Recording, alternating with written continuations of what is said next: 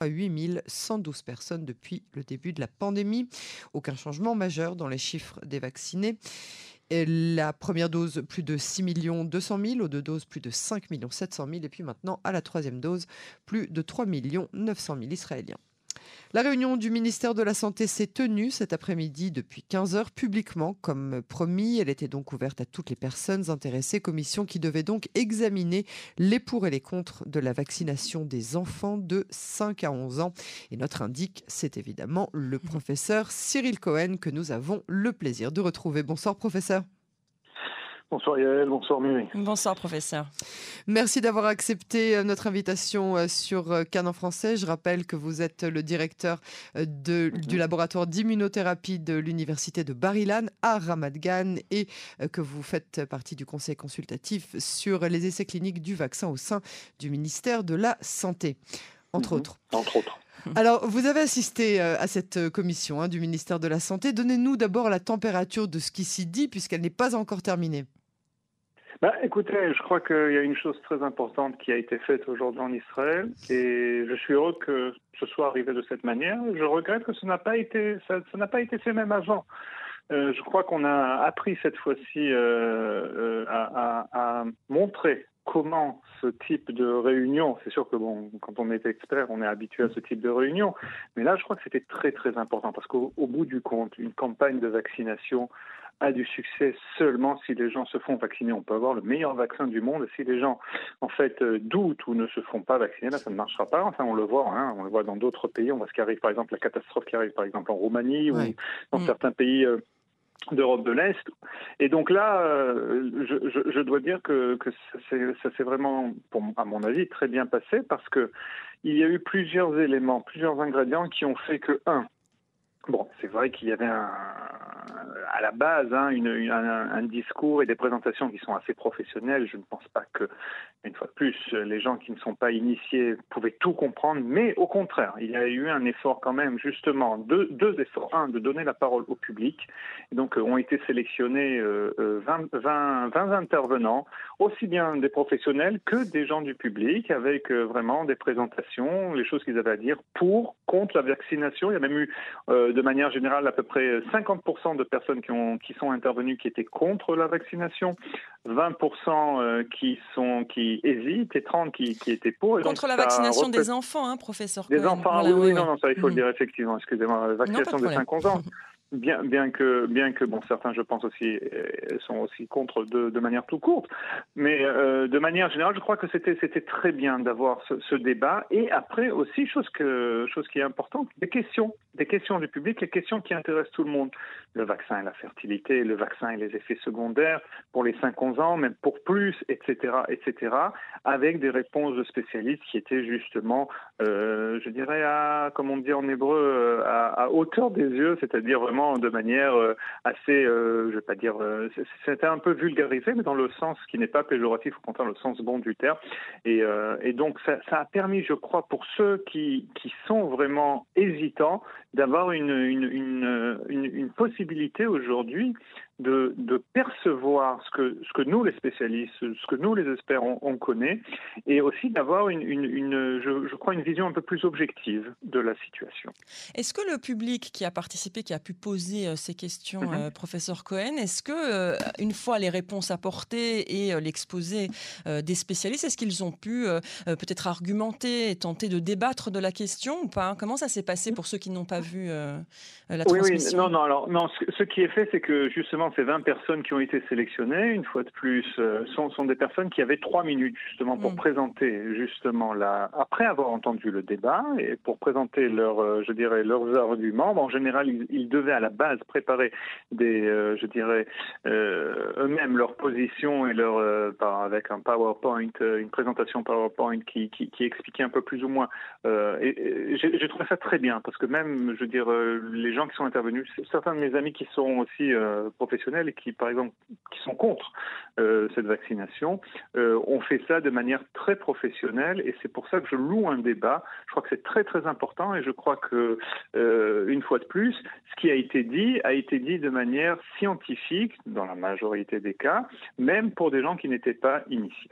Bah, bon, et puis il y a eu des petits débordements, mais bon, ça, on ne va pas rentrer dedans. Alors, est-ce que c'était très différent euh, des débats euh, de la FDA Vous avez assisté euh, au même débat de la FDA il y a une semaine très exactement, si je ne m'abuse.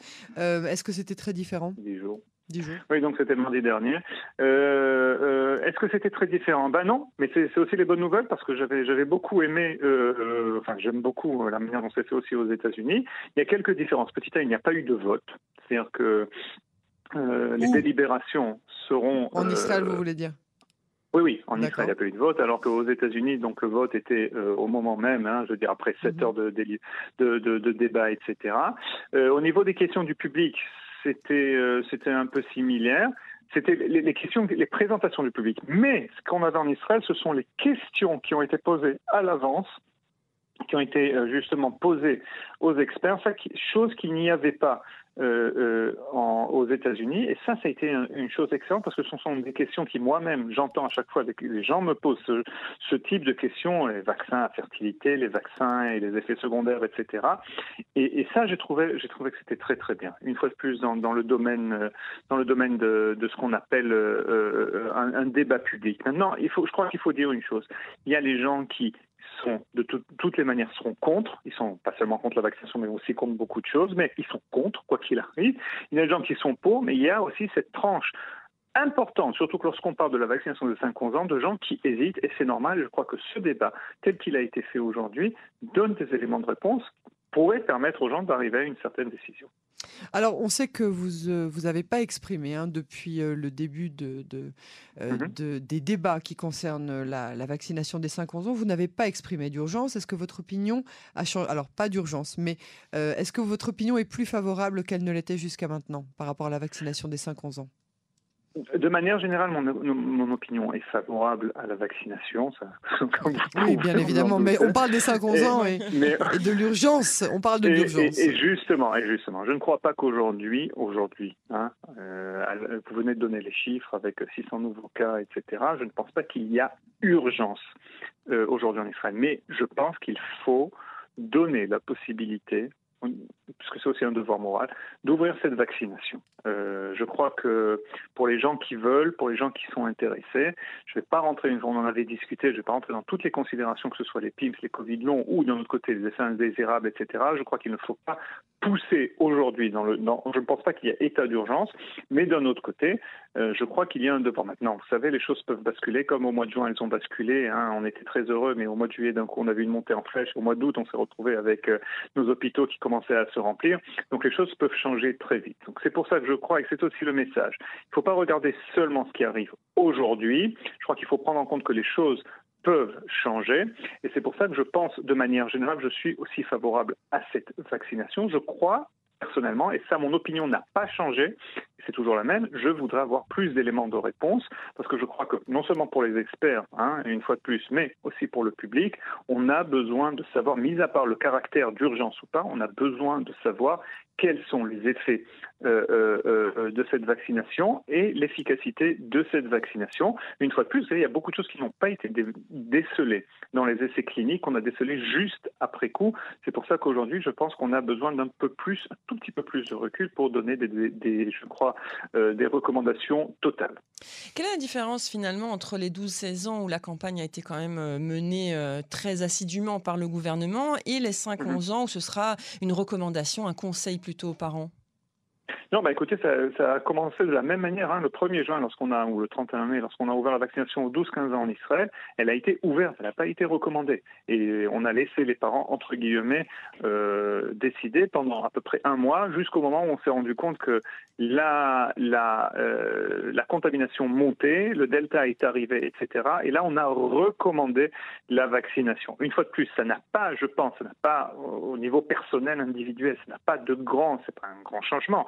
Mais d'un autre côté, ça veut dire aussi que euh, d'un côté, il y a plus d'engagement au niveau du ministère de la Santé, de dire, écoutez, nous pensons que c'est le bon choix, etc. Il faut le faire maintenant, ou dire, écoutez, nous pensons que c'est une chose qui est positive. Pour l'instant, on voudrait avoir un peu plus de, je dirais, de détails. Donc c'est un peu, il y a une nuance, je pense, et cette nuance, elle, elle, elle est légitime parce que d'autres pays ont opté aussi avec d'autres, je dirais, scénarios. Alors, une dernière question, euh, professeur Cohen, un mot pour conclure Mhm. cet entretien. On est aujourd'hui le 4 novembre, une date euh, évidemment euh, symbolique. Vous êtes, euh, Oh oui. vous, vous êtes euh, exprimé hein, sur les menaces euh, qu'a reçues la docteure Sharon Elroy Price. Vous êtes euh, vous-même agressé sur les réseaux sociaux. Qu'est-ce que vous souhaiteriez dire ce soir?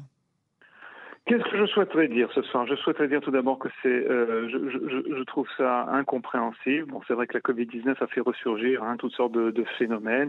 Il y a une chose, hein, je veux dire, je, crois qu'il faut, il faut, comprendre que les mots euh, peuvent euh, causer et engendrer des actes, et ça, il faut être très prudent lorsqu'on utilise les mots. Quelquefois, une fois de plus, hein, on va pas, on sait très bien qu'il y a des gens qui ne sont pas, vous savez quoi Je, vais me permettre. Il y a des fous. Il y a des fous. il y a des gens qui ne comprennent pas la portée de leurs mots.